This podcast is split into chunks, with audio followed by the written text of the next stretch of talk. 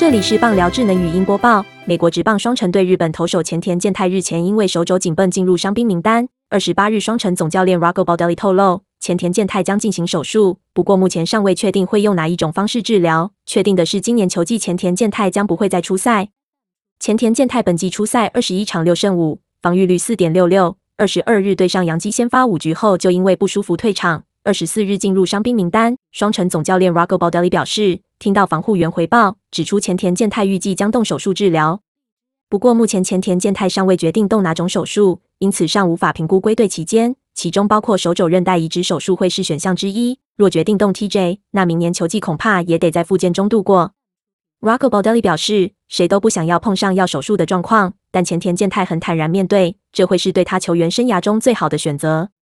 今年三十五岁的前田健太在二零一六年加入道奇队，签下八年合约。若动了 TJ 手术，将会是他合约的最后阶段归队。本档新闻由三立新闻网提供，记者王怡翔综合编辑，微软智能语音播报，慢投录制完成。